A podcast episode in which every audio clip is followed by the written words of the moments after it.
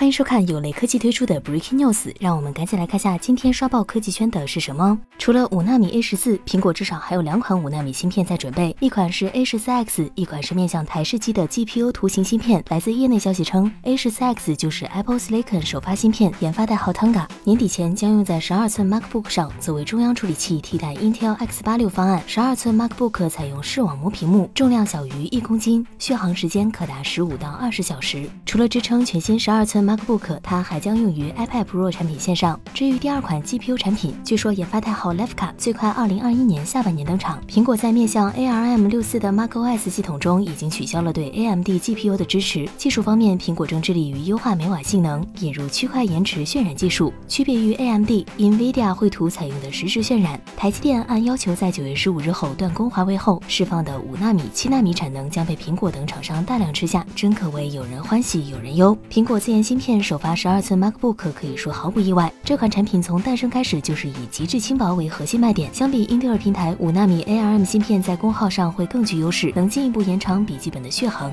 当然，在 MacBook 从英特尔向 ARM 平台迁移的过程中，作为普通用户，我们更加关注的还是新款产品能否彻底解决软件的兼容性问题。